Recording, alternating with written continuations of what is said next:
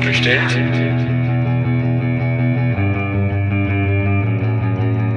Nicht so bestellt? So nicht bestellt.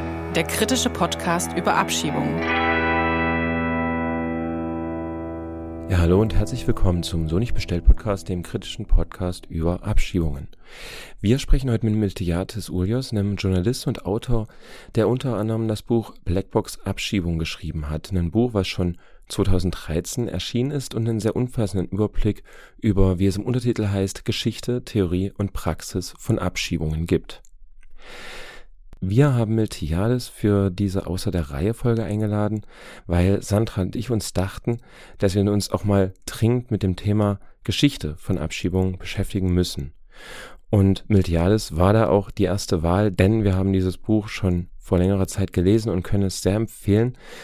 Es ist eben kein ausschließlich historischer Abriss, keine reine Geschichtsstunde, es ist ähm, an ganz vielen Stellen auch einfach ein Wissensschatz, in dem Erfahrungen, die in den letzten Jahrzehnten zum Thema Abschiebung gesammelt wurden, auch geteilt werden. So zum Beispiel Erfahrungen mit dem Widerstand gegen Abschiebungen.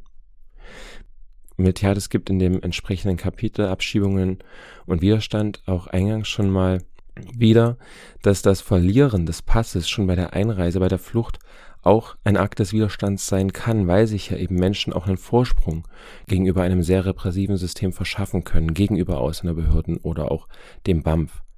Also das sind dann eben auch Behörden, die sehr weitreichende Befugnisse haben, also auch Kontrolle über alle Aspekte des Lebens ausüben können. Vom Arbeiten, Leben, Wohnen und dergleichen mehr angefangen, was dann aber auch dazu führt, dass Behörden gar nicht mehr hinterherkommen, oftmals diese Leute derart engmaschig zu kontrollieren. Miltiades geht dann weiter in eine sehr kluge und gute Auseinandersetzung zu dem, was im Kampf gegen Abschiebungen im Einzelfall erreicht werden kann, gegenüber dem Kampf gegen Abschiebungen als System, wie wir das zum Beispiel auch im Podcast sagen, mit unserem Slogan äh, Paragraph 1 Asylgesetz Bleiberecht für alle. Er setzt sich da auch kritisch mit auseinander und merkt an der Stelle an, dass diese Forderung sich ja auch an die Institutionen richtet, also die des Staates, die ja eigentlich überwunden werden wollen.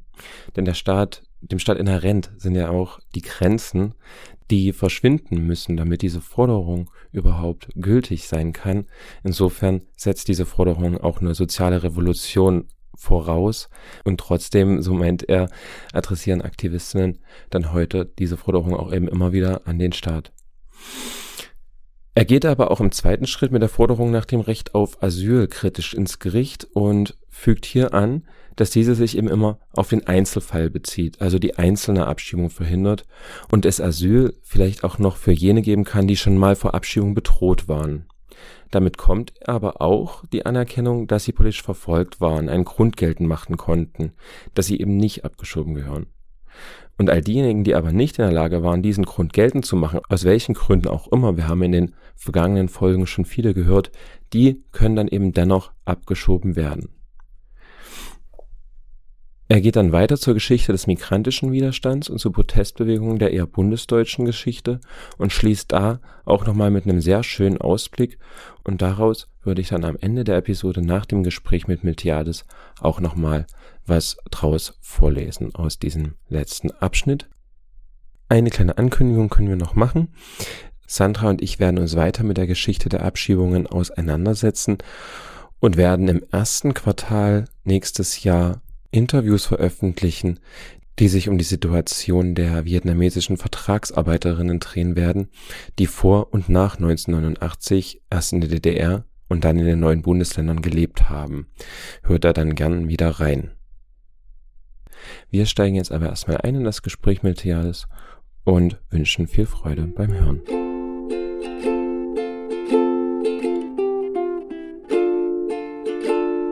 Willkommen bei uns im Podcast mit Jadis Ulios. Wir freuen uns, dass wir es endlich hinbekommen haben, dass du bei uns zu Gast bist. Und wir haben dich aus einem ganz bestimmten Grund eingeladen. Und zwar hast du das Buch geschrieben, Blackbox Abschiebung.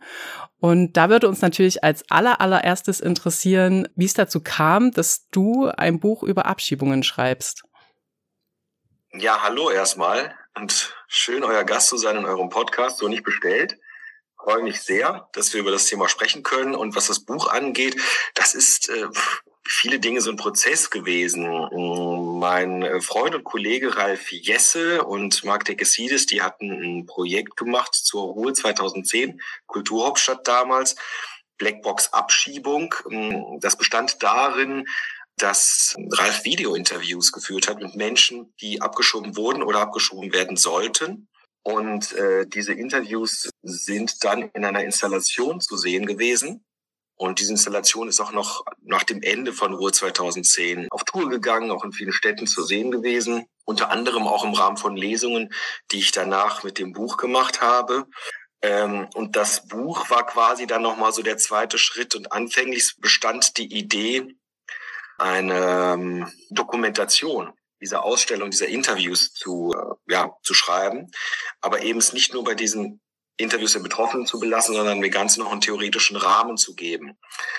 Und darüber hatten wir dann gesprochen und äh, das hatte dann ich übernommen.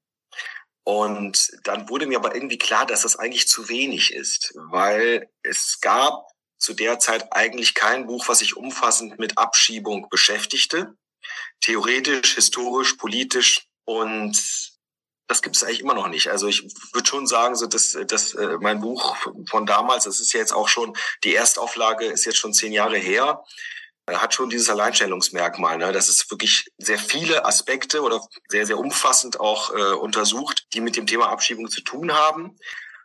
Ich habe natürlich auch vorher, ich bin ja Journalist und ich habe vorher fürs Radio immer immer wieder mit diesem Thema zu tun gehabt, indem ich immer wieder auch ähm, Berichte, Features über Menschen gemacht habe, die von Abschiebung bedroht sind oder wo es um äh, sogenannte Pflanzerkriminalität geht oder halt um Bleiberechtskämpfe, Demos. Äh, äh, meistens sind diese Berichte, die man dann so in den Medien sieht, auch eben auf bestimmte Personen konzentriert. Ne, das sind dann immer die Geschichte der Betroffenen. Dann äh, bekommt man nochmal die äh, Gegenseite präsentiert, also dann eben meistens die Seite der Behörden. Und vieles davon ist auch in mein Buch eingeflossen. Also das, was ich an Erfahrungen damit gesammelt hatte. Ähm, aber auch da ist es halt so, dass der, der Background, ja, warum gibt es das eigentlich und in welchem politischen Rahmen findet das eigentlich statt, Abschiebung und was sagt das über unsere Gesellschaft, in solchen Berichten ja auch nicht beleuchtet wird. Und das fand ich auch sonst nirgendwo und dann äh, war schon meine Idee, genau das zu leisten. Das war dann schon eine mehrjährige Arbeit. Und äh, so ist dieses Buch entstanden. Wobei wir da auch noch mal, da muss ich noch mal erklären, ich war früher, so um die Jahrtausendwende herum, auch noch antirassistisch aktiv in dem bundesweiten Zusammenschluss Kanakatak. Und wir hatten da in der Kölner Gruppe auch ein Format entwickelt, Kanak TV. Das waren so Video-Guerilla-mäßig, äh, sag ich mal, satirische Clips, äh, die wir gemacht hatten. Auch da hatte ich dann schon mit dem Ralf zusammengearbeitet, mit Marc und auch anderen äh, Leuten, die damals mitgemacht haben. Insofern, ne, also wir beschäftigten uns schon seit Jahren mit dieser Thematik. Äh, hat auch damit zu tun, dass wir so Kinder der 90er Jahre sind. Also wir haben so diese 90er Jahre mitbekommen. Das war für mich auch ein Punkt, der mich politisiert hat. Also die Welle der rassistischen Anschläge Anfang der 90er Jahre aber auch so das Schweigen der sogenannten bürgerlichen Mitte, das lange dort existierte und die und auch natürlich so die politische Stimmung auch von der damaligen Kohl-Regierung mitverantwortet, die das durchaus ja auch begünstigt hat. Und das ist etwas, was viele meiner Generation damals auch mit einem Einwanderungshintergrund zumindest diejenigen, die sich dann halt da, äh, da nicht wegducken wollten oder nicht wegsehen wollten, das hat uns schon äh, beschäftigt, wütend gemacht auch äh, und hat dann eben zu einer Beschäftigung, zu einer Reaktion geführt. Insofern gehörten wir zu diesen Leuten, die sich damals als, als junge Menschen anfingen, Gedanken zu machen. Und in dem Sinne hatte dieses Buch natürlich noch einen ganz anderen Vorlauf. Und ich glaube, das merkt man dem Buch auch an, weil darin auch viele Diskussionen eingeflossen sind, die wir damals in dem Kanakatak-Umfeld geführt haben und die auch auffindbar sind in vielen Texten oder auch in Büchern von, von Serhat Karakayale, Manuela Bayoziev, Vasilis Tsianos und anderen, äh, wo wir uns ja immer stark gemacht haben für eine Sichtweise, die ähm, Migration, Rassismus, aber auch Antirassismus als so ein Kräfteverhältnis äh, begreift ne? und auch, auch Migrantinnen und Migranten nicht nur äh, als Opfer zu beschreiben versteht, sondern als handelnde Person und auch Dinge wie Rassismus eben als etwas, was sich verändert und verändert werden kann und sich auch verändern muss, sonst würde es nämlich völlig weiter existieren, äh, begriffen hat. Und äh, das war mir halt auch wichtig. Ne? Also mhm. bei dem Thema Abschiebung, um jetzt nochmal auf den Anfangspunkt zurückzukommen, genau darauf zu achten. Ne? Also nicht nur bei den Interviews der Betroffenen zu bleiben, in denen ja auch einerseits die Menschen ihr Leid schildern und andererseits aber auch Momente ihrer Selbstermächtigung genauso zur Sprache kommen und zur Sprache bringen. Mhm. Und insofern, das liegt eigentlich immer auf der Hand. Man muss es halt nur richtig lesen. Und äh, das war so der Grundgedanke dabei. Und dann habe ich mich wirklich einfach auch sehr vertieft, weil, weil mich das selber dann auch nochmal interessierte über das, was man, ja, über das Tagesgeschäft hinaus einfach nicht, mich nochmal zu beschäftigen und auch Antworten zu finden auf Fragen, die ich selber hatte und wo ich äh, gar keine Antwort zu fand. Und so ist dieses Buch entstanden als Ende eines gewissen Prozesses und auch als Versuch, Antworten zu formulieren auf Fragen, die sich mir und sicherlich auch anderen stellten zu dem Thema Abschiebung, die in der Form, meiner Meinung nach zumindest, so in der Form noch nicht beantwortet worden waren. Mhm. Wir sind jetzt schon ein bisschen 20, 30 Jahre zurück in die Geschichte gegangen und würden vielleicht noch mal zwei, drei Schritte mehr gehen, nämlich mit der Frage, du hast dich ja auch zur Historie von Abschiebung beschäftigt. Wann, wo, wohin wurden denn die ersten Menschen abgeschoben? Ist das aus Quellen bekannt? Ja, das, das, das ist schwierig äh, zu sagen, nicht? Also ich meine, natürlich gibt's eine Vorgeschichte, die ja gar nicht so dokumentiert ist. Und äh, ich, ich glaube, Archäologen werden das nur schwer rekonstruieren können. Also irgendwann muss man natürlich einen Schnitt machen und sagen, hier haben wir Quellen und da können wir aufgrund der schriftlichen Quellen auch valide Aussagen treffen und können sagen, okay, das können wir nachlesen, also wissen wir, was damals stattgefunden hat und wissen das relativ genau. Und ich würde einfach sagen, dass äh, jetzt im deutschen Raum, da müssen wir uns erstmal darauf beschränken, obwohl ich in meinem Buch auch immer wieder über deutsche Grenzen hinausschaue und auch schaue, was passiert da so international. Äh, aber wenn wir ehrlich sind, ne, ich konzentriere mich jetzt mal auf Deutschland, weil die Möglichkeiten jetzt wirklich dann einen umfassenden Überblick zu haben, die habe ich gar nicht. Ähm, und ich, ich glaube, das ist so mit dem Ende des Mittelalters und der Anfang der Neuzeit. Das wäre so, ja, das wäre so ein Zeitraum, bei dem man sagen könnte, da ist das dokumentiert, was so dem nahe kommt, was wir unter Abschiebung heute verstehen. Und es gibt halt auch eine Gemeinsamkeit, das darf nämlich damals eben auch arme Menschen. Und Abschiebung betrifft heutzutage auch eher den ärmeren Teil unserer Bevölkerung. Da können wir gerne später nochmal drauf sprechen, weil das äh, sagt sehr viel aus was Abschiebungen eigentlich sind. Und ja, ganz grob gesagt, Ende des Mittelalters wurde die Gesellschaften einfach auch sesshafter. Und es entstand so eine Praxis, dass man, also um Anfang des 15. Jahrhunderts herum gibt es so die ersten schriftlichen Formulierungen. Also es gibt 1530 eine Reichspolizeiordnung, die das Betteln von Fremden im Heiligen Römischen Reich deutscher Nation verbot und das wurde dann in der Form durchgesetzt, dass halt ortsfremde Bettler halt wieder weggeschickt wurden und auch wegtransportiert wurden. Äh, ne? Und das äh, betraf häufig sogenannte Betteljuden, so nannte man das damals. Es betraf jüdische Menschen häufig und es betraf auch häufig Sinti und Roma oder Menschen, die äh, mit dieser Herkunft damals dort schon lebten. Ähm, aber es betraf im Endeffekt auch Ne, also man kann das jetzt gar nicht vergleichen mit heute. Es betraf keine Ausländer, sondern es betraf im Grunde genommen auch häufig Deutsche, die halt zwischen verschiedenen Fürsten und Königtümern äh, hin und her geschoben wurden. Und diese Dokumente gibt es, diese Quellen gibt es, da weiß man das. Und das ist ein interessanter Punkt, weil es ist so, ja, so eine Zeitenwende. Also Gesellschaft wird sesshafter, sie wird auch irgendwie organisiert, das ist, es verfestigt sich auch so etwas wie eine Vorform von moderner Staatlichkeit. Es gibt dann so Polizeiverordnungen und was steht dann dort drin?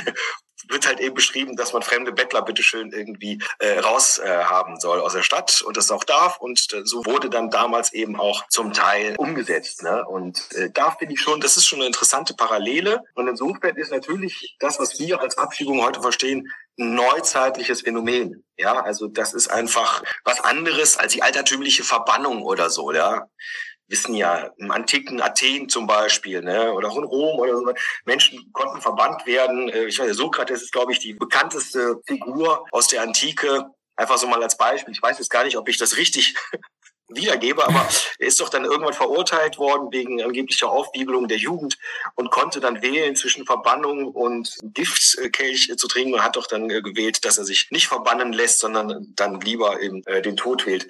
Ähm, wissen wir ja alles nur aus Platons Schriften, ob das dann wirklich so war. eine andere Frage.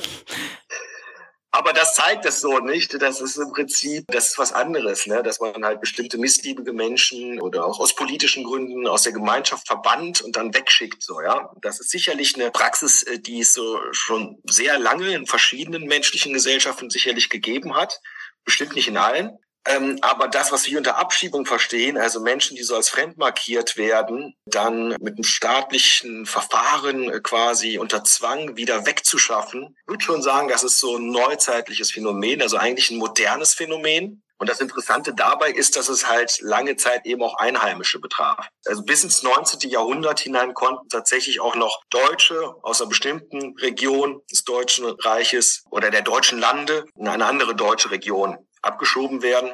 Und äh, ja, der deutsche Nationalstaat hat dann dafür gesorgt, wie andere Nationalstaaten auch, dass diese Trennung zwischen In- und Ausländer halt sehr viel klarer und fester wurde. Und das bedeutete eben, dass dann die Staatsbürgerinnen und Bürger Staatsbürgerrechte hatten, was beinhaltete, dass man sie halt nicht mit Zwang fortschaffen kann. Mhm. Ne? So. Und, und das ist halt ein Unterschied, nicht? Und bei Ausländern konnte man das noch. Ne? Also dass die, diese, dieses Menschen mit Zwang fortschaffen, in, in diesem Rahmen, ne, wo wir jetzt davon sprechen, also was früher Stadtverweise waren oder Landesverweise, das betraf dann ab, ab der Reichsgründung 1871 im Grunde genommen eben dann nur noch Ausländer. Und insofern ist das eigentlich auch nochmal ja, Beispiel dafür, dass Abschiebung eigentlich so ein modernes Phänomen ist, ne? weil der Nationalstaat ist ja auch was Modernes. ist etwas Modernes, was im 19. Jahrhundert entstanden oder zumindest sich ausgebreitet hat in Europa und verfestigt hat in Europa. Und äh, damit geht einher, dass äh, auch so etwas wie Abschieberegime entstanden sind, die dann eben aber auch nur Ausländer betrafen. Also ich finde das ja nochmal spannend, dass das vorher sozusagen diese soziale, ökonomische Komponente war. Wir müssen sozusagen die bettelnden Menschen aus der Stadt entfernen, weil sie wahrscheinlich nicht wohl gelitten dann sind und dass jetzt sozusagen diese Fremdzuschreibung, die Rassifizierung und so weiter, das dann mit dazu kommt, ist das sozusagen ein nützliches Instrument, diese Fremdzuschreibung zu nutzen, um sozusagen den Diskurs um Abschiebungen sozusagen so populär zu halten, wie er ist, also so eine hohe Zustimmung zu Abschiebungen zu erhalten. Obwohl es eigentlich um das Raushalten von sozioökonomisch schwachen Leuten geht. Ja, sicherlich. Das spielt eine Rolle. Also ich meine, äh, Ende des 19. Jahrhunderts betraf das viele äh, Menschen aus Polen zum Beispiel, die dann als Arbeitskräfte ausbeutbarer waren, wenn sie immer wieder gezwungen waren, Deutschland zu verlassen, obwohl genau jeder wusste, dass sie in kurzer Zeit wiederkommen, weil sie einfach in der Landwirtschaft äh, gefragt waren. Es betraf eben häufig dann auch Sinti und Roma oder jüdische Menschen, auch häufig aus Osteuropa. Und das erste Abschiebegefängnis in Deutschland ist zu Anfang der Weimarer Republik entstanden und war eben auch für jüdische Menschen als Osteuropa gedacht. Also da spielen einfach Abschiebung und Rassismus hängen von vornherein, von Anfang an miteinander zusammen. Ne? Und das, das ist der Unterschied sicherlich. Und vorher gab es diese Unterscheidung in dieser Form gar nicht. Ne? Sondern dann hat man dann einfach Straftäter zum Beispiel einfach der Stadt verwiesen. So wurde man die los. Das ist auch eine Zeit, in der es gar nicht so viele Gefängnisse gab, wie es heutzutage gibt, vor zwei, dreihundert Jahren sondern dann hat man einfach den Menschen, der bestimmte Straftaten äh, begangen hatte, die schwerwiegender waren, hat man oder auch, auch leichtere Straftaten, hat man eben der Stadt verwiesen, äh, des Landes verwiesen und dasselbe hat man immer wieder gemacht mit armen Menschen, einfach damit halt der eigene Ort die äh, diese armen Lasten nicht tragen muss, damit er die nicht mitversorgen muss. Das ist etwas, was wir heutzutage immer noch haben. Und ja, der Nationalstaat übernimmt ja dann sozusagen die Verantwortung dafür, zumindest sich um die Armen auch zu sorgen. In welcher Form ist dann nochmal eine andere Frage. Aber ähm, da hast du recht, ja, dann kann man eben da äh, sicherlich so, ne, so, so, so, so eine Hierarchie aufbauen. Ne? So, schaut mal, irgendwie wir versuchen, ne, also ihr, ihr einheimischen Armen, ihr gehört ja auch dazu zum Club. Und schaut mal, aber die, ne, die äh, schmeißen wir jetzt raus, ne, weil die von woanders herkommen. Man könnte ich ein bisschen besser fühlen. Das spielt sicherlich auch eine Rolle. Und äh, wie gesagt, es ist von Anfang an dann eben auch mit, äh, ja, mit Rassismus verwoben worden oder verwoben gewesen. Wenn ich dir jetzt ganze Zeit auch so zuhöre, wie du das beschreibst, also was dahinter steht, ist ja eigentlich immer auch dieses ähm, aus den Augen, aus dem Sinn. Also irgendwie der, also der Staat gibt irgendwie, also unbequeme Sachen und vermeintlich unbequeme Sachen werden einfach weggeschoben. Also Auseinandersetzung mit Armut, Auseinandersetzung mit, ja, mit ganz vielen Sachen und das wird einfach so weggeschoben. Also ist jetzt so das, was ich jetzt ganz halt gedacht habe, als ich dir zugehört habe, ähm, dass das ja vielleicht auch heute noch dahinter steht. Ähm, und ja, wobei das verschwindet ja auch nicht. Ne? Also es ist auch immer so ein Zeigen von Stärke und von Durchsetzungsfähigkeit und in einer gewissen Weise auch von, von in dem Moment, wo Staaten immer mehr Verwaltung aufgebaut haben und auch Polizei und all diese Institutionen, waren sie überhaupt in der Lage, so etwas wie Abschiebungen durchzuführen. Ne? Und auch dann in einem größeren Umfang. Also das wäre in früheren Jahrhunderten einfach gar nicht möglich gewesen. Die Ressourcen waren gar nicht da, die Verwaltungsapparate waren gar nicht da.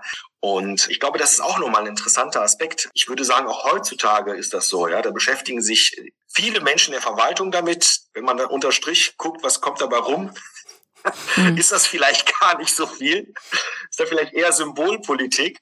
Aber ja, ein paar Arbeitsplätze in der Verwaltung sind dann gesichert. Und äh, ja, der Staat zeigt dann seine Macht und seine Durchsetzungsfähigkeit auch gegenüber seinen Staatsbürgerinnen und Staatsbürgern, sicherlich richtig. Und schiebt ein paar Arbeitskräfte ab. genau, genau, schiebt Arbeitskräfte ab. Ja, ja, genau. Also das, das äh, spielt sicherlich eine Rolle, ne? Weil, weil, weil ja. ne, wenn du so sagst, die Armut, die Armut verschwindet ja nicht. Ja. Das ist ja der Punkt. Ne? Mhm. Es ist häufig auch tatsächlich so eine Symbol, symbolische Handlung. Die Armut äh, ist des, deswegen ja nicht weg, so ne? Und ja. auch die äh, auch die Migration ist deswegen nicht weg. Aber du hast recht, ja, das das spielte auch eine Rolle immer, ne? So zumindest so zu tun. Ne? Wir schaffen jetzt Leute aus den Augen, aus dem Sinn. Also es ist total kontraproduktiv und das sehe ich halt auch heute so, also gerade auch wenn es, und da wollen wir halt auch nochmal mit dir drüber sprechen, so um äh, straffällig gebotene Menschen geht. Also auch dieses Denken ist da meiner Ansicht nach so verankert, wir schieben jetzt einfach ab und damit haben wir nicht mehr das Problem. Aber also sich einfach mit dem Menschen zu befassen und den Menschen Perspektiven zu eröffnen. Das, also ich finde halt, das wäre so ein proaktives Denken, wo sich halt wirklich ein Staat in Verantwortung gibt und sich um alle Menschen, die, die hier leben, ähm, kümmert egal welche Nationalität oder was weiß ich, welchen Reisepass sie haben. So, und aber das wird halt einfach weggeschoben. Und das, das habe ich jetzt gerade so, diesen Ursprung habe ich jetzt gerade auch, äh, was du meinst, so im Mittelalter irgendwie, da, da schwang das so ein bisschen mit. Ja, weiß nicht, ob du dazu noch was sagen willst. Wenn nicht, äh, wollte ich jetzt nur noch mal fragen.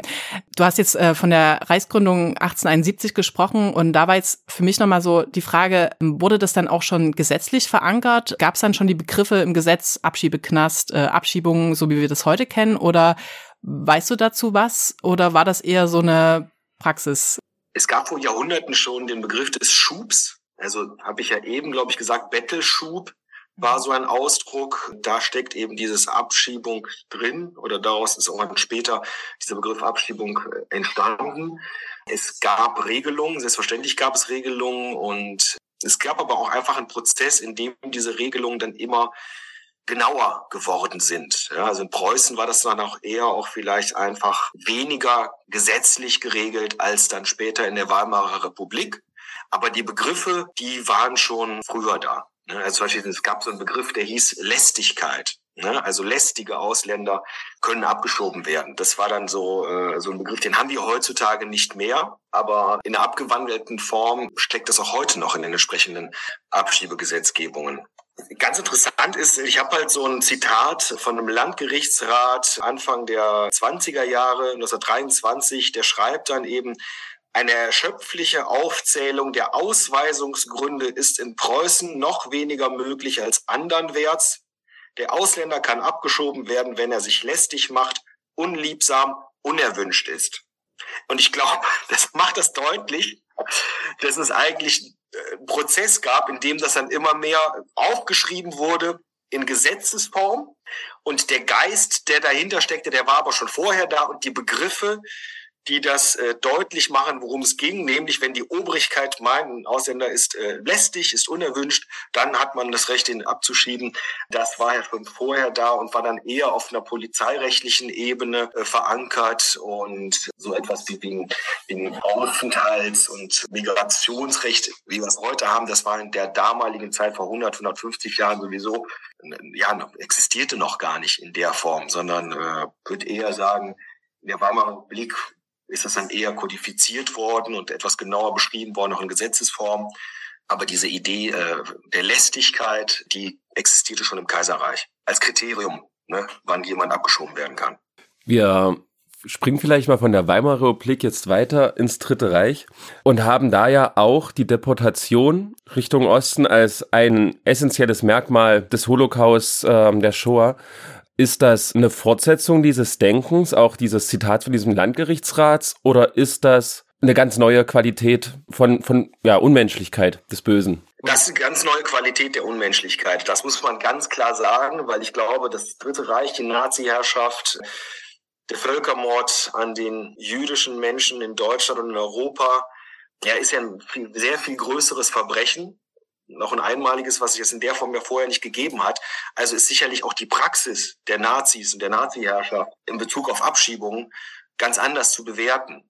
Weil ich finde, da verblasst das auch so. Auch wenn im Englischen Deportation Abschiebung bedeutet, ist, glaube ich, das, was wir in Deutschland meinen, wenn wir von Deportation von jüdischen Menschen sprechen, auch von Sinti und Roma und anderen, Opfern der Nazi-Herrschaft, dann ist es, glaube ich, äh, dann ist es natürlich klar, da geht es um etwas anderes. Hm? Es gab allerdings und ich, deswegen würde ich das auch ungern in diesem Kontext äh, diskutieren, ne? weil Abschiebungen finden ja trotzdem in einem Rahmen statt, in dem erst einmal, es finden auch in Friedenszeit statt zum Beispiel, ja, finden auch in Demokratien statt. So, jetzt kann man natürlich sagen, das ist aber ein Rest von, von Autoritarismus und von, von, von Behandlung von Menschen, der eigentlich aus ganz anderen Zeiten kommt. Und das ist auch richtig. Aber die Nazi-Herrschaft hat ja generell weder Menschenrechte noch sonst etwas äh, geachtet und natürlich auch Verbrechen in größeren Ausmaß äh, verübt. Und insofern fällt das in der Form gar nicht mal so ins Gewicht. Ne? Nichtsdestotrotz muss man auch sagen, wenn man so will, die größte Massenabschiebung in Deutschland im 20. Jahrhundert ist natürlich in der Nazi-Zeit passiert. Ne? Also es ist im Dritten Reich passiert. Und äh, das betraf Tausende, Tausende. Also ich habe jetzt mir die Zahl 17.000 jüdische Menschen aus polnischer Herkunft notiert, die im Zuge der Reichspogromnacht 1938 dann ausgewiesen wurden und dann auch in Sammeltransporten an die polnische Grenze gebracht wurden. Und das ist natürlich eine Form von Massenabschiebung, die hat es vorher und auch danach nicht gegeben in Deutschland. In der Form im 20. Jahrhundert wäre mir zumindest nicht wirklich bekannt in dieser Form. Wobei, ja, ich, ich, ich, finde es schwierig, weil dann macht man wieder so Parallelen auf. Das will ich eigentlich nicht machen. Aber kurz nach der Wende gab es schon eine, eine, eine, ja schon Massenabschiebungen von von von Roma, die nach Deutschland migriert waren, aus Rumänien, aus Bulgarien zum Beispiel, in einer größeren Anzahl und dann auch relativ umgehend versucht man die wieder zurückzuschicken kann man aber trotzdem, glaube ich, nicht vergleichen. So, ne? Also insofern, ja, es gab irgendwie äh, 1938 zum Beispiel infolge der Reichspogromnacht diese massenhafte äh, Ausweisung und Abschiebung von tausenden polnischen Jüdinnen und Juden aus dem Deutschen Reich damals. Aber die Verbrechen, die damals begangen wurden, gingen ja natürlich, wissen wir alle, weit darüber hinaus. Und insofern ist das sozusagen nur ein Puzzleteil, ja, im Gesamtbild des Verbrechens, was dort damals oder der Verbrechen, die dort damals verübt wurden. Genau, also danke nochmal, weil es ist ja oft ähm, tatsächlich eine Parallele, die auch gezogen wird, auch gerade von Aktivistinnen, Leute, die im, im Feld da aktiv sind, sage ich mal. Welche Parallele meinst du? Ähm, dass die Abschiebungen heute ja, oder, also, oder auch das konkret bei Protesten gegen Abschiebungen Polizisten mit einem Vorwurf äh, konfrontiert werden, sie würden ja das Handwerk der Nazis fortsetzen, wo ich mich jetzt in ja, der, genau, aber das, das würde ich, das mhm. würde ich, das würde ich, das würde ich so äh, nicht unterschreiben. Weil nee, eben, find, genau. Das ist halt falsch, weil deswegen, äh, also das, das Ziel ist damals die, äh, gewesen, äh, die Menschen zu töten. Und Exakt. wenn jemand heute Menschen abschiebt und der Polizist, und ich finde das sehr wohl kritikwürdig, dann ist trotzdem nicht das Ziel, die Menschen umzubringen, sondern im Zweifelsfall, im schlimmsten Fall, verhält man sich indifferent Ne? Und es ist den handelnden Menschen dann den Behörden oder den Politikern oder den Polizisten dann egal, was aus den Abgeschobenen wird. Und manchmal kommen dabei Menschen auch zu Tode. Und da kann man den Vorwurf erheben, dass das in Kauf genommen wird. Aber natürlich ist, ist das Ziel jetzt nicht ein Völkermord oder so. Das, das wäre ja Quatsch. So, ne? Und insofern, äh, ich glaube, diese Keule brauchen wir gar nicht schwingen. Es gibt andere Gründe, äh, die man da anführen kann, um das äh, zu kritisieren. Aber das, das ist natürlich meiner Meinung nach kompletter Unsinn, da jetzt so, eine, ja, so diesen Vorwurf so einer Parallele zu ziehen äh, und diesen Vorwurf in dieser Form zu erheben.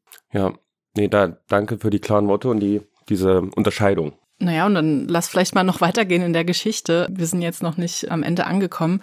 Und was, was ja nach 45 passierte, ist, dass es dann tatsächlich nochmal ein extra Aufenthaltsgesetz und ein Asylgesetz gab und da auch vielleicht nochmal als Höhepunkte so äh, der Asylkompromiss in den 90ern zu nennen ist und vielleicht könntest du da jetzt einfach nochmal ein ich weiß, es sind jetzt sehr viele Jahre, aber vielleicht nochmal so einen kurzen Abriss geben, damit, damit man vielleicht auch noch so die Entwicklung mitbekommt von 45 bis heute und warum wir das heute so haben, wie wir es haben. Ja, habe ich eigentlich am Anfang erzählt, dass ich ja eigentlich Historiker bin, dass ich Geschichte studiert habe?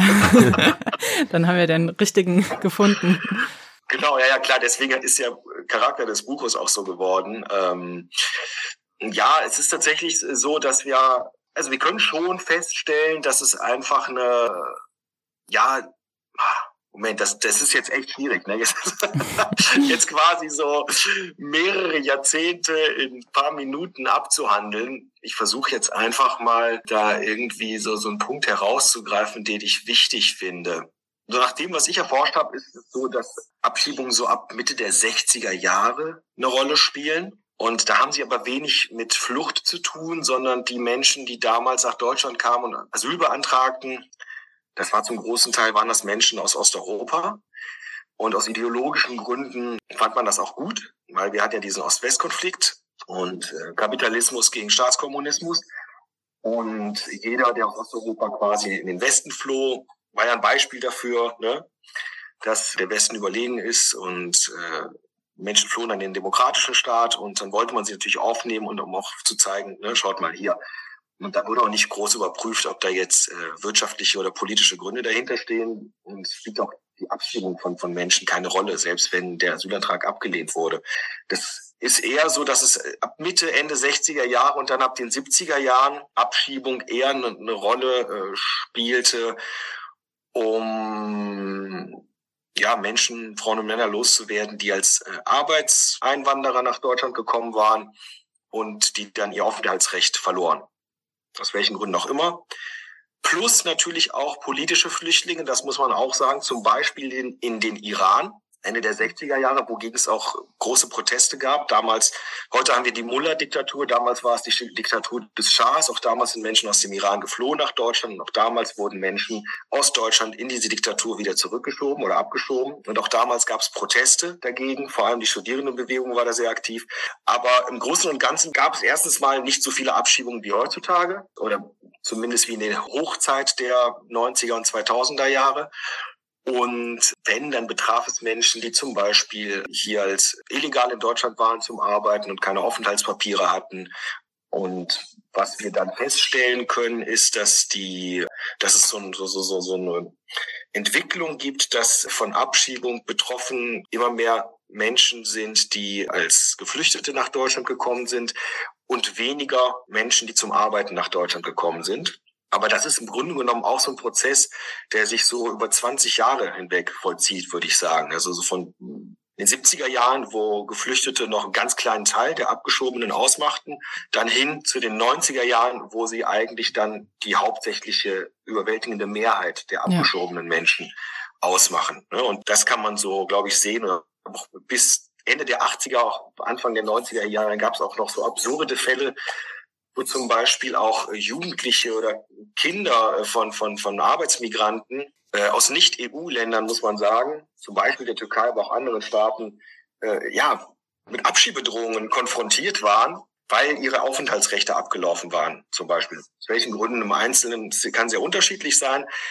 Äh, ich denke, das haben wir in dieser Form so nicht mehr. Das ist auch nicht mehr so in den Schlagzeilen mir fällt das schon auf, wenn ich da zurückdenke, dass es diese Fälle in der Form nicht mehr gibt. Und heute haben wir tatsächlich einen Abschiebungsdiskurs und auch eine Abschiebungspraxis, die sich hauptsächlich damit beschäftigt, geflüchtete Menschen, ja, wieder aus Deutschland mit Zwang fortzuschaffen, deren Asylantrag nicht anerkannt wurde. Ganz einfach gesagt. Und ein ganz kleiner Teil, der abgeschoben betrifft dann einfach auch nochmal, äh, ja, Menschen, die halt aufgrund von Straftaten oder von schweren Straftaten abgeschoben werden. Das kann dann auch Menschen betreffen, die halt schon länger in Deutschland leben. Aber da gibt es ja auch ein europäisches Recht, das auch nochmal darauf guckt, dass eben auch die Verwurzelung in Deutschland auch berücksichtigt werden muss. Die entsteht nämlich so eine Abschiebung entgegen.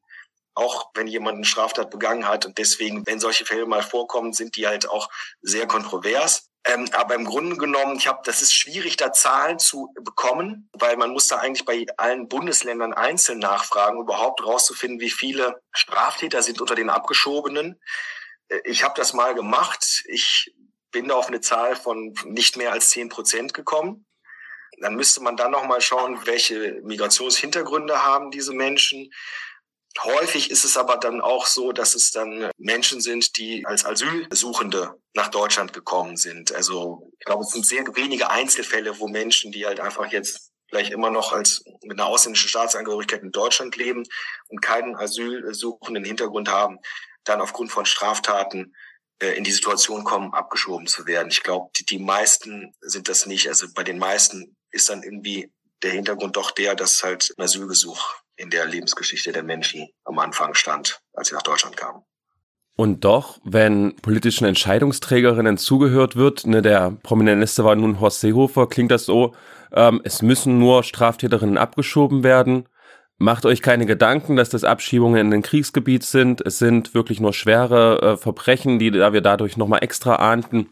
Warum ist es so schwer durchzudringen damit mit der Botschaft, dass hier tatsächlich auch ganz unbescholtene geflüchtete Menschen dann ähm, massenweise abgeschoben werden? Warum dringt das nicht in der gesamten Gesellschaft durch? Was wäre deine Antwort? Ja, ich denke schon, dass es durchdringt. Also ich denke schon, dass es durchdringt und das äh, wissen auch viele Menschen, weil es gibt ja auch häufig eben Berichte darüber, dass dann äh, Familien abgeschoben werden sollen, die schon längst hier heimisch sind und die Kinder gehen zur Schule und äh, da sind natürlich dann nicht die Leute, die dann von Herrn Seehofer in der Vergangenheit, müssen wir mal schauen, wie das die neue Regierung jetzt äh, macht, ne, dann vorgehalten werden, guckt mal, ne, wir schieben hier nur schwere Gewalttäter ab. Also das stimmt, was du sagst. Ja, ja, es gibt natürlich auch die Abschiebung von Gewalttätern, aber das ist eine kleine Minderheit in Bezug auf die Gesamtzahl der abgeschobenen Menschen. Äh, viele sind Familien. Ne? Das sieht man schon daran, dass ein Teil der Abgeschobenen auch immer Kinder sind und Minderjährige. Und das sind wenig, die quasi als unbegleitete Minderjährige abgeschoben werden. Das gibt's auch. Sondern häufig sind es halt einfach Minderjährige, die im Familienverband abgeschoben werden.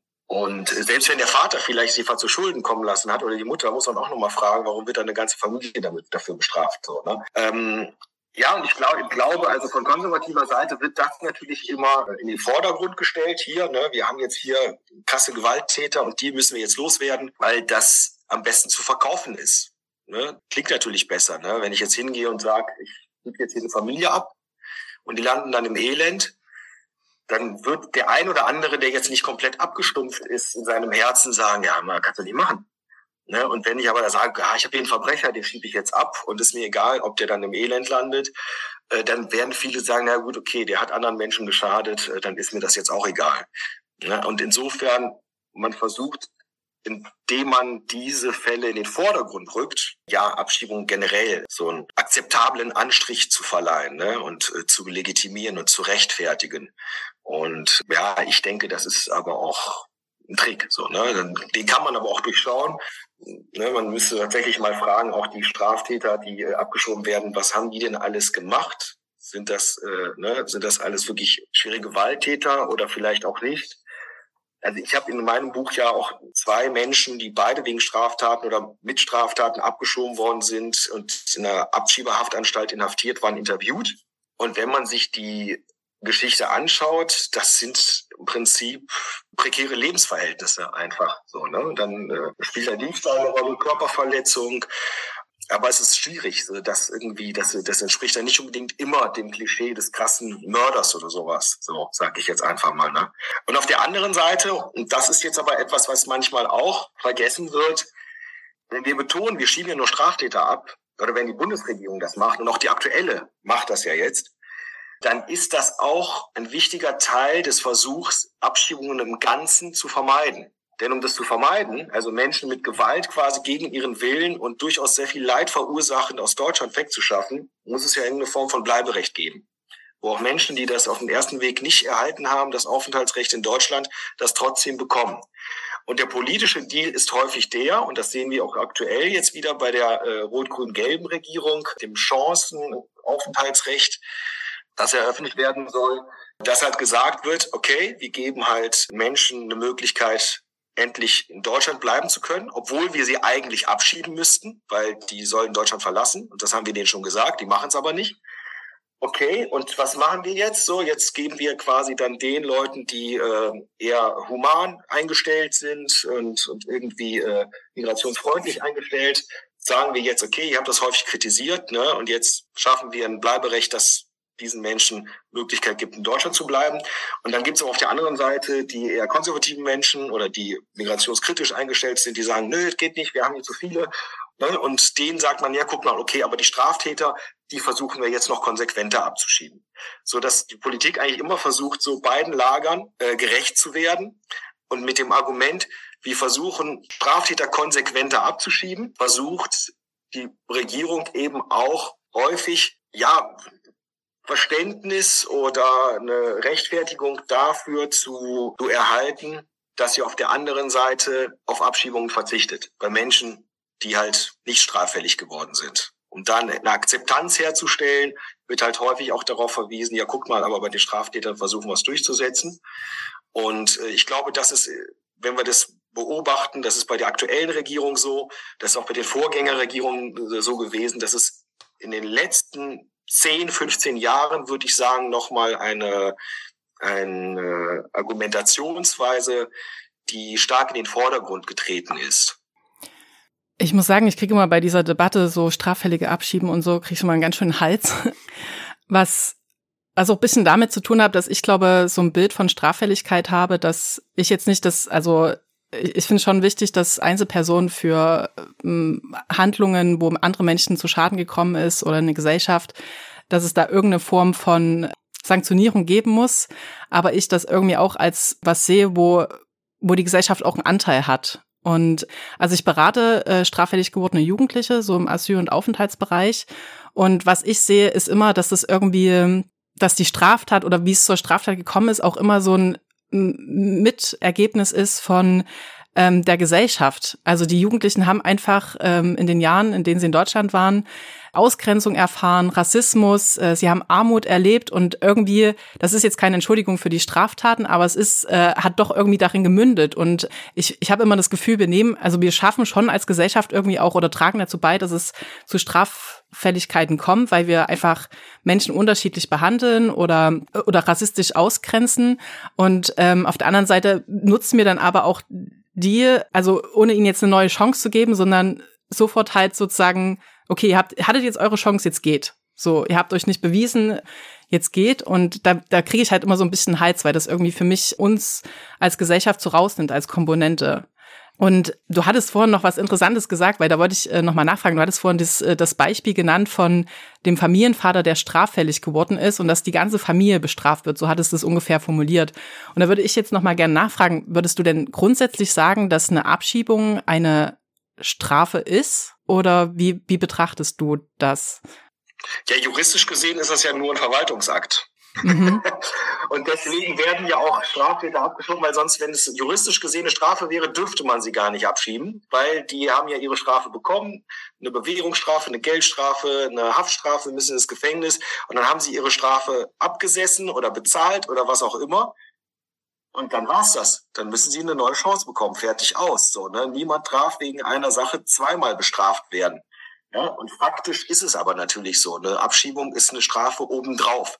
Weil wenn ein Deutscher äh, eine Straftat begeht, der kriegt seine Strafe und dann ist es das. Ne? Der wird halt nicht äh, dann weggeschickt unter Zwang, so wie es vor zwei, drei, vierhundert Jahren der Fall war. Ne? Das machen wir bei Deutschen nicht mehr.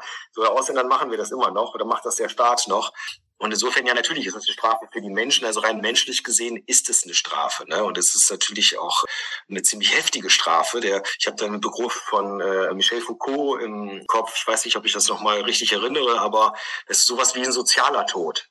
Ja, also du äh, Du bestrafst Menschen, indem du sie einfach aus ihrem sozialen Umfeld, aus ihrem sozialen Leben einfach rausreißt und so und irgendwo hinbringst, wo sie nicht sein wollen. Und das haben wir leider immer noch. Es gibt immer wieder auch junge Erwachsene, die Videos schicken aus, aus Bosnien, aus, aus Nordmazedonien, aus, aus den Ex-Balkan-Ländern, häufig Roma auch, die davon betroffen sind, die nach Jahren in Deutschland dann abgeschoben werden und dann ne, Handy-Videos aufnehmen und sagen, guck mal, wie hier sind, wir wollen wieder zurück, wir sind hier nicht zu Hause. Das ist eine Form von, von sozialer, von sozialem Ausschluss, der sehr archaisch ist eigentlich. Ne? Und der natürlich auch eben am Ende des Tages wie es heutzutage häufig heißt, vulnerable Minderheiten betrifft, ne? betrifft nicht die Privilegierten der Gesellschaft. Ähm, so diese ganzen Mechanismen, ne, da werden Menschen auch, ne, Stichwort Asylbewerberleistungsgesetz, auf einem ganz niedrigen äh, Sozialleistungslevel gehalten. Ähm, also das, was wir jetzt alles beschrieben haben, ähm, dass Menschen eben im Zweifel auch kriminell werden, die dann von Straffälligen ge gesprochen wird, die abgeschoben werden. Am Ende sind es dann auch Familien und so weiter. Welche Konsequenzen hat das denn für eine Gesellschaft, die einen demokratischen Anspruch hat, sich auch irgendwie den Menschenrechten erstmal verpflichtet hat zumindest, macht das, wenn man gerade so eine, ja, so eine verschärfte Politik fährt, wie die, wie die Bundesregierung seit 2015, macht das dieser Gesellschaft dann auch brutaler? Ist da eine Gefahr in dieser Gesellschaft, der sie sich selber hingibt? Ja klar, auf jeden Fall. Das würde ich so unterstreichen und es trifft aber nicht nur auf Deutschland zu, sondern das müssen wir einfach im europäischen Rahmen sehen. Wir sehen ja, dass auch an den EU-Außengrenzen zum Teil mit einer unglaublichen Brutalität auf Menschenrechte geschissen wird. Sorry, wenn ich das so ausdrücken muss. Aber wir kennen die Berichte und die Videos und die Zeugenaussagen von völkerrechtswidrigen Pushbacks und Zurückschiebungen und äh, wo Grenzpolizisten auch auf Menschen einschlagen, ob das an der kroatischen Grenze ist, äh, ob das an der äh, an der griechischen Außengrenze ist, die Türkei, ob das äh, auch in Bulgarien ist. Das sind auf jeden Fall auch in Polen, an der, also das, das sind natürlich irgendwie äh, Brutalisierung, auch in Spanien, ne, an der an der spanischen EU-Außengrenze. Das ist einfach eine Brutalisierung, die natürlich also dem Anspruch einer Demokratie nicht äh, gerecht wird. Ja, in dem Sinne von wir achten Menschenrechte. Äh, zu den Menschenrechten werde ich gleich was sagen. Aber am Ende des Tages, Demokratie ist ja auch sehr janusköpfig. Ne? Das heißt im Grunde genommen die Herrschaft des äh, Demos so, also die Herrschaft der stimmberechtigten Bevölkerung. Und in dem Sinne, wenn ein großer Teil der stimmberechtigten Bevölkerung der Meinung ist, äh, dass man das so tun soll, dann ist das ja schon formal gesehen demokratisch. Das ist dann inhaltlich gesehen nicht demokratisch, weil zu einer Demokratie gehört auch die Achtung der Menschenrechte. Äh, und in diesem Spannungsfeld bewegen wir uns. Also das wird halt sehr ausgereizt und die Menschenrechte werden halt häufig auch mit Füßen getreten. Und dann gewöhnen wir uns daran. Und dann rückt ein Teil der stimmberechtigten Bevölkerung aber dann auch nach rechts, weil sie sich auch daran gewöhnt hat. Und es findet es legitim oder auch vielleicht nicht mehr so skandalös, wenn wir Menschen so behandeln. Ne? Also wie wir eigentlich Menschen nicht behandeln sollen, wie wir selber nicht behandelt werden wollen. Niemand von uns will irgendwie in der Kälte an der Grenze ausgesetzt werden und gelassen werden oder geprügelt werden, einfach nur weil er eine Grenze überschreiten will. Also das ist natürlich, trägt das zu einer Verrohung bei, aber ich denke, es findet ja auch immer wieder eine Auseinandersetzung damit statt, es findet eine Berichterstattung statt, es findet, es gibt immer Konjunkturen des öffentlichen Diskurses, Zeiten, in denen wir mehr darüber sprechen, Zeiten, in denen wir das vergessen. Und da müssen wir natürlich immer dranbleiben. So, ne? Und das ist schwierig genug. Weil wenn wir uns dann komplett daran gewöhnen würden, dann würde das zu einer Verrohung der Gesellschaft führen und am Ende natürlich auch die Demokratie untergraben. So völlig klar, ja, weil ich glaube schon, dass es auch einen Zusammenhang gibt mit dem Erstarken von, von, von reaktionären rechten Kräften, konservativen Kräften und der, ja, der Gewöhnung an Gewalt gegenüber Geflüchteten, auch an staatlicher Gewalt, auch an, an, an widerrechtlichen Ab- und Zurückschiebungen. Ja, ich meine, es ist ja aufgedeckt worden bei Frontex und dass das alles gedeckt wurde von staatlichen Stellen. Und äh, natürlich wussten, wussten wir das alles schon die ganze Zeit. Und natürlich denken diese Regierungen dann auch, eigentlich ist uns das egal, wir wollen einfach die Leute weghaben. Und ein Teil unserer Wähler will das auch. Und deswegen versuchen wir es möglichst so hinzukriegen, dass diese Menschenrechtsverletzungen nicht äh, allzu bekannt werden, allzu publik werden und wir nicht allzu sehr in Erklärungsnot geraten. Aber ich denke, äh, ja, in diesem Rechtsdrift und gleichzeitig in der Gewöhnung an bestimmten Brutalisierung von äh, EU-Grenzpolitik, da besteht schon auch ein Zusammenhang. Ja, es ist jetzt nicht der einzige Faktor, das ist klar, aber ich glaube schon, dass es auch ein Faktor ist, so, wo sich beides gegenseitig verstärkt. An der Stelle lohnt sich vielleicht auch nochmal einen Bogen zurückzuschlagen zu dem historischen Teil, nämlich wir verstehen uns ja eigentlich als eine Fortschrittsgesellschaft, die sich immer weiterentwickelt. Ja. Und Wenn du da jetzt nochmal so auf die Geschichte auch äh, von Abschiebungen schaust und zurück ins Mittelalter gehst, würdest du denn da sagen, dass wir uns da auch als eine Fortschrittsgesellschaft betrachten dürfen oder wie siehst du das? Ja, ich würde schon sagen, ja. Das Witzige daran ist, dass es ja heutzutage fast schon wieder, es gibt ja immer wieder so, so, so Phasen, in denen halt so behauptet wird, es gibt keinen Fortschritt, so, ne? Kann man vertreten den Standpunkt, ich sehe das anders. Ich denke schon, dass wir Fortschritte haben. Also jetzt das, was das Mittelalter angeht oder die, die frühere Neuzeit, bleiben wir mal eher da. Da würde ich schon sagen, das ist ein Unterschied, ne? Also wo, wo so vor 300 Jahren war ja die Abschiebung oder der Stadtverweis, ne? also ein, jemand, der etwas verbrochen hat, aus der Stadt rauszuschmeißen. Das hat man ja gemacht, äh, auch häufig als Alternative gegen viel härtere Strafen, ne? also wie äh, Verstümmelung, ja, Hand abhacken oder im Zweifelsfall Hinrichtung. Zum Glück gibt es diese Strafen nicht mehr. Mhm würde ich jetzt mal sagen, zum Glück. Und es gibt auch nicht mehr diese Form der Ausweisung von Einheimischen so. Ne? Also das gibt's ja auch nicht mehr. Und insofern, das wäre jetzt erstmal ein Fortschritt. Das andere ist, wenn wir uns die Situation anschauen, zum Beispiel heute und Anfang der 90er Jahre, dann gibt es da auch einen Fortschritt, würde ich schon sagen. So, ich habe mir das mal angeschaut und mal einfach so mal so die Zahlen verglichen. Ne? Also erst einmal ist es ja so, dass äh, Abschiebung auch in einer gewissen Weise stumpfes Schwert ist, weil an den selbstgesetzten Zielen gemessen erreichen Abschiebungen und erreicht die Politik, erreichen die Regierungen nicht das, was sie wollen. So ja, also Deutschland ist ein Einwanderungsland geworden, weil Leute gekommen sind und auch geblieben sind, obwohl sie gehen sollten. So und das ist gut so. Ja, und du hast gesagt, manchmal Geflüchtete sind in einer prekären Situation und werden dann straffällig, wo ich sagen würde, nein, die meisten sind viel schlauer. Ja, die sind halt im Asylbewerberleistungsgesetz kriegen die Wohnung bezahlt, haben zwar nicht so viel Geld und dann gehen sie halt äh, eben schwarz arbeiten und lassen sich nicht erwischen. Und dann haben sie Kontakt in den Arbeitsmarkt und kriegen vielleicht damit es auch hin, äh, mit einer Duldung einen Job zu bekommen und am Ende vielleicht ein äh, Aufenthaltsrecht. Und äh, diese Fälle gibt es und die gibt es ganz viel und ich finde es viel wichtiger, darüber zu sprechen und ich finde es auch viel wichtiger zu sagen, das ist auch genau richtig so, weil jeder Mensch ist doch seines Glückes Schmied, oder? also machen das und ich, ich, äh, das ist irgendwie also in den ganzen Jahren, in denen ich als Journalist gearbeitet habe zu diesem Thema, mache ich zuletzt jetzt gar nicht mehr so häufig oder halt über persönliche Kontakte. Ich kenne auch jetzt noch Leute, die genauso in dieser Situation sind, so, ne? Und die kannte ich auch schon vor zehn Jahren und schon vor 20 Jahren. Und das ist ein ganz normaler Modus, wie auch Menschen, die eigentlich gehen sollten, es schaffen, dann trotzdem in Deutschland zu bleiben. Und die ganze Verschärfung der Abschiebepolitik hat ja nicht dazu geführt, dass äh, weniger Geflüchtete nach Deutschland gekommen sind, hat auch nicht dazu geführt, dass Deutschland kein Einwanderungsland geworden ist, sondern äh, es ist nach wie vor.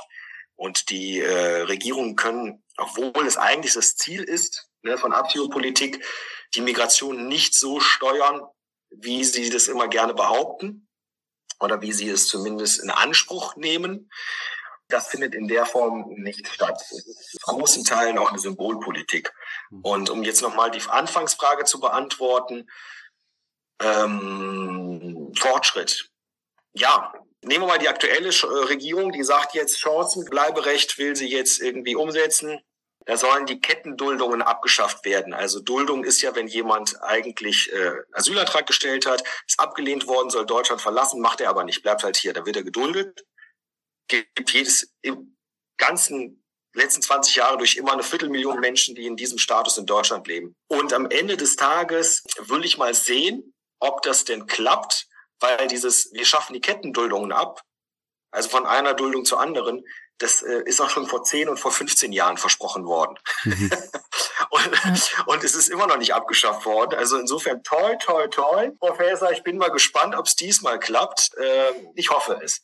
Ähm, aber wenn wir uns jetzt anschauen, wie haben sich eigentlich die, die, die, wie hat sich die Abschiebepraxis in der Quantität geändert und auch in der Qualität, dann müssen wir sagen, dass das schon ein Fortschritt ist. Und das mache ich einfach so an Zahlen fest. Jetzt ein bisschen festhalten. Ich bringe jetzt so ein paar Zahlen. Werde die auch mal ein paar Mal wiederholen, damit man die sich, damit man da nicht zu verwirrt ist. Aber ich glaube, das macht das ganz deutlich, was ich meine. Versetzen wir uns zurück in die Zeit Anfang der 90er Jahre. Da tobte der Bürgerkrieg in Jugoslawien. Bis viele Menschen flohen äh, aus dem Gebiet des damaligen Jugoslawiens vor allem nach Deutschland, auch in andere Länder. In anderen Regionen gab es Krisen und Kriege, wo Menschen dann flohen, auch nach Deutschland. Und wir hatten damals in drei aufeinanderfolgenden Jahren, von 1992 bis 1994, ungefähr eine Million Asylanträge in Deutschland. Und in diesem Zeitraum hatten wir dann auch circa 120.000 Abschiebungen plus 120.000 Zurückschiebungen. Also Zurückschiebungen sind, wenn Menschen innerhalb der ersten sechs Monate in Deutschland abgeschoben werden. Dazu kamen dann nochmal 50.000 Menschen, die mit Programmen der sogenannten freiwilligen Rückkehr Deutschland verlassen mussten. Und wenn wir jetzt diese Situation vergleichen mit der Situation heute, dann ergibt sich folgendes Bild. Und zwar nehme ich mal die Zeit des Marsches der Hoffnung. Wir wissen ja, 2015 sind sehr viele Geflüchtete nach Deutschland gekommen, auch in andere Länder, ne, wo dann Angela Merkel den Satz gefällt hat, okay, das schaffen wir. Äh, aber das begann eigentlich auch schon 2014 und die meisten Asylanträge wurden dann im folgenden Jahr gestellt, also 2016. Deswegen, wenn ich mal diese Zeit nehme, 2014 bis 2016, auch drei Jahre, hatten wir nicht eine Million, sondern fast anderthalb Millionen Asylanträge. Also auf jeden Fall eine halbe Million Asylanträge mehr innerhalb von drei Jahren als Anfang der 90er Jahre. Und trotzdem haben wir dann viel weniger Abschiebungen gehabt. Also von 2015 bis 2017 hatten wir ungefähr 70.000 Abschiebungen aus Deutschland, plus 5.000 Zurückschiebungen, plus 135.000 Menschen, die mit Programmen der sogenannten freiwilligen Rückkehr Deutschland verlassen haben. Das heißt, 90er Jahre eine Million Asylanträge, aber 240.000 Ab- und Zurückschiebungen. 2015er Jahre anderthalb Millionen Asylanträge, aber nur circa 75.000 Ab- und Zurückschiebungen. Also ein Drittel. Obwohl wir mehr Geflüchtete aufgenommen haben, haben wir nur ein Drittel so viel abgeschoben, abgelehnte Asylsuchende wie Anfang der 90er Jahre. Dafür haben wir mehr als doppelt so viele Menschen, die in diesem Zeitraum Deutschland mit einem Programm der sogenannten freiwilligen Rückkehr verlassen haben. Aber insgesamt sind das trotzdem viel weniger als damals, Anfang der 90er Jahre, Deutschland verlassen mussten innerhalb von drei Jahren. Ne?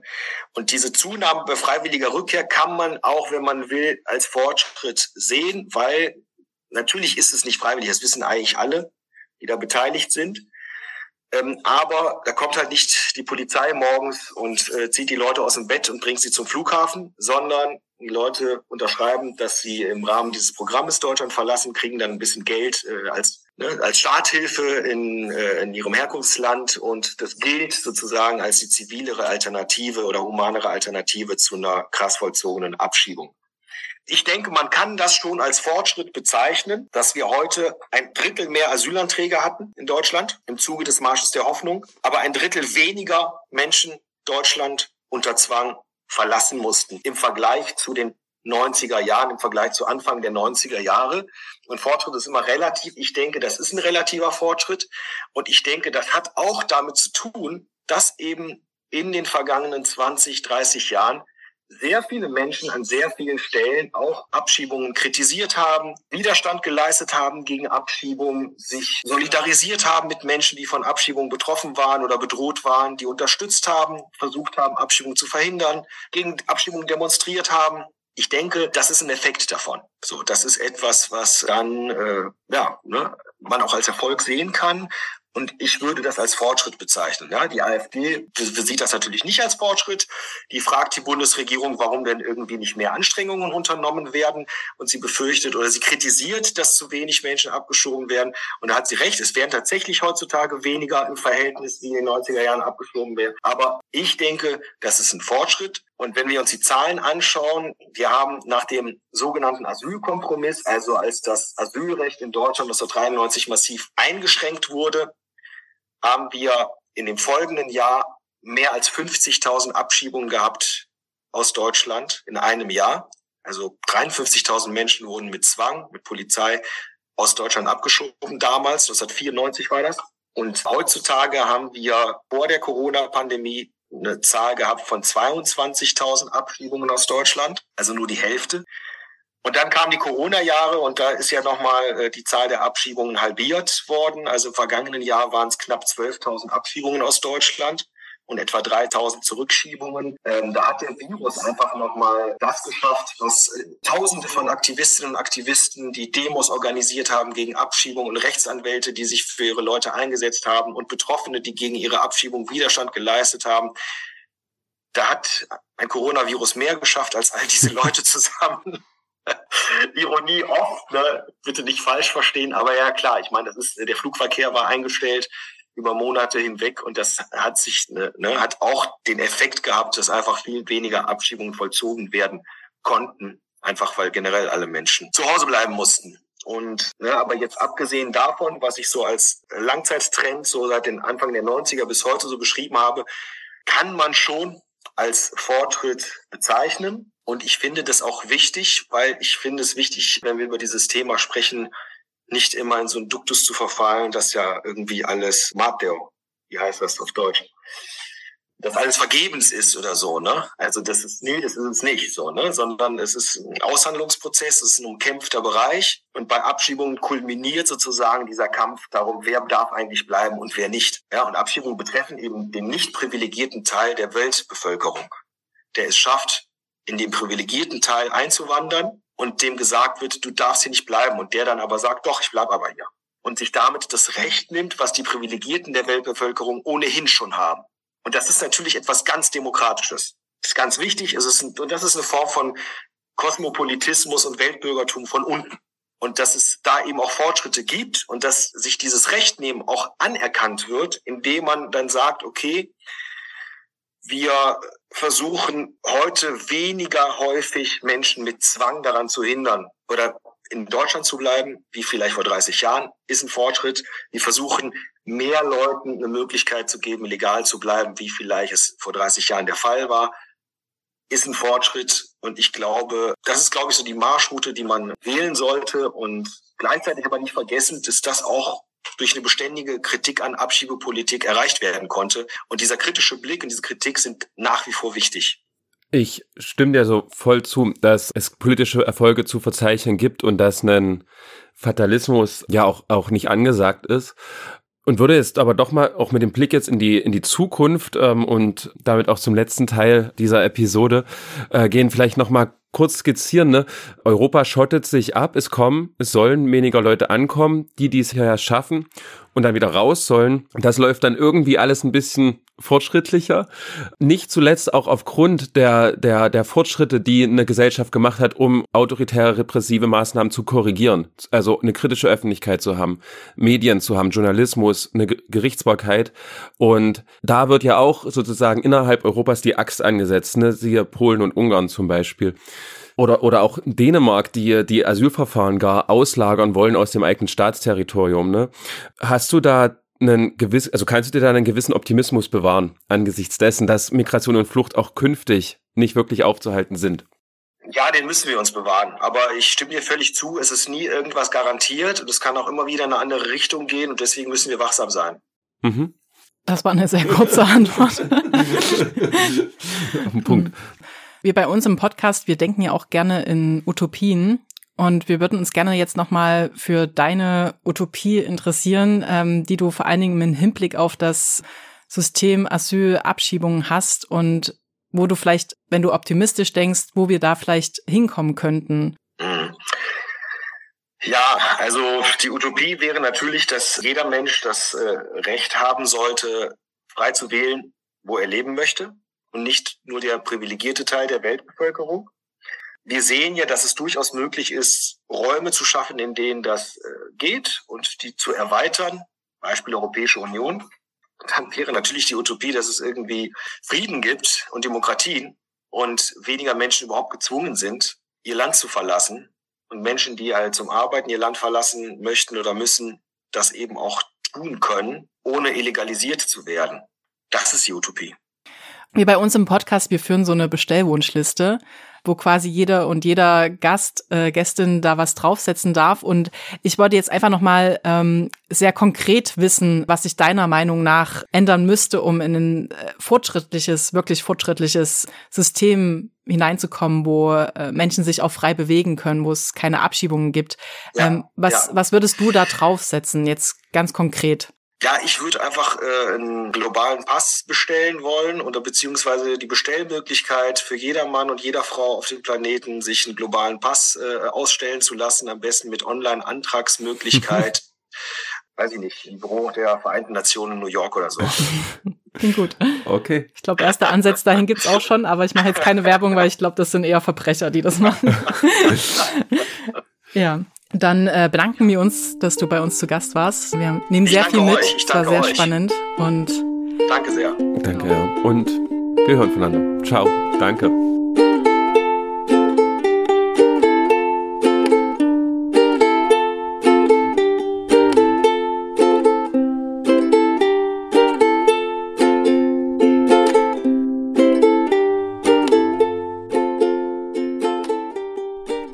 Ich hatte es ja gesagt, ich würde nochmal die letzten Zeilen aus dem Kapitel Abschiebungen in Widerstand vorlesen.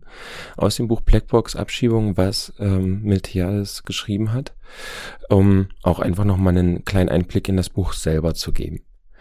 Ähm, wir hätten fast auch die letzte Seite aus dem allerletzten Kapitel dieses Buches gelesen, wo Miltiades seine Schlussfolgerungen für die globale Demokratie und einen konkret praktizierten Kosmopolitismus beschreibt. Aber wir wollen euch nicht die Lust nehmen, das Buch nochmal selber zu lesen.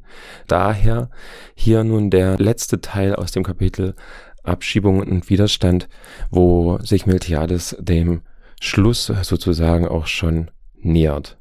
Er sagt hier eben nochmal, wie schwierig ist es eben auch, den Kampf für Abschiebungen zu führen, einzufordern, angesichts dessen, dass ähm, Migrantinnen es auch eben wahnsinnig schwierig haben, zu sprechen, aufgrund auch der Identitäten, die ihnen zugeschrieben werden, und setzt dem entgegen, dass es eben darum gehe, die Perspektive praktischer Weltbürgerrechte zur Sprache zu bringen, um eben das Abschiebungssystem als solches zu beenden. Aber man kommt eben nicht umhin, führt er dann weiter aus, sich beim Kampf gegen Abschiebungen ideologisch die Hände schmutzig zu machen, sich aus der Deckung zu wagen. Gegenwärtig beziehen Kirchen oder Sozialverbände Positionen gegen Abschiebung, ohne die staatlich vorgegebenen Kategorien hinter sich zu lassen. Migranten schaffen es oft nicht, sich über die Herkunftsfixierungen hinwegzusetzen und organisieren sich oft nur im Rahmen ihrer eigenen nationalen Gruppe. Es sind meist Jugendliche der zweiten Generation, denen es gelingt, eine solche Isolation zu überwinden. Die Organisation Jugendliche ohne Grenzen, die mit Slogans wie I love Bleiberecht gegen Abschiebungen kämpft, verleiht diesem Lebensgefühl Ausdruck, ohne dass es bisher in ein bewusst kosmopolitisches Programm übersetzt worden wäre. Die staatskritischen Bewegungen wiederum haben zwar einen Schwenk zur Forderung nach globalen Rechten vollzogen, belassen es aber meist bei einem allgemeinen Appell, ohne artikulieren zu wollen, in welcher Form sich ein uneingeschränktes Recht auf Bewegungsfreiheit formal und institutionell verankern ließe. Doch nur wenn ihr dies gelingt, kann eine Politik erfolgreich sein, die das Ziel verfolgt, ein Ende der Abschiebungen herbeizuführen. Eine Gesellschaft ohne Institutionen ist undenkbar, hat der politische Philosoph Cornelius Castoriadis einmal gesagt, und Zitat ebenso wenig denkbar ist eine Gesellschaft, die vollständig in ihren Institutionen aufginge. Es gibt immer einen Abstand zwischen der instituierenden Gesellschaft und dem, was in einem jeweiligen Moment instituiert ist. Dieser Abstand ist keine negative Größe und kein Mangel, vielmehr äußert sich darin die schöpferische Macht der Geschichte. Dieser Abstand ist dafür verantwortlich, dass eine Gesellschaft immer mehr enthält, als sie gegenwärtig realisiert. Zitat Ende. Dieses Mehr, schreibt Miltiades wieder, ist auch jenen bewusst, die nicht gegen Abschiebungen demonstrieren, denen der Nationalstaat und die Zuwanderungskontrolle heilig sind und die schon der Erweiterung der Europäischen Union skeptisch gegenüberstehen. Es ist das Bewusstsein, dass Abgeschobene wiederkommen. Diese Wiederkehrenden sind ein Symbol des Widerstands gegen jegliche Abschiebepolitik. Denn selbst wenn es sich nicht um dieselbe Person handelt, Irgendein Mensch kommt ganz bestimmt in genau jenem Moment nach Deutschland, in dem ein anderer Migrant, der ihm ähnlich ist, abgeschoben wird. Das Ziel jeglichen Widerstands gegen Abschiebung ist deshalb die politische Anerkennung dieser Mobilität als globales Recht sein und nicht als Gnade. Nicht so bestellt.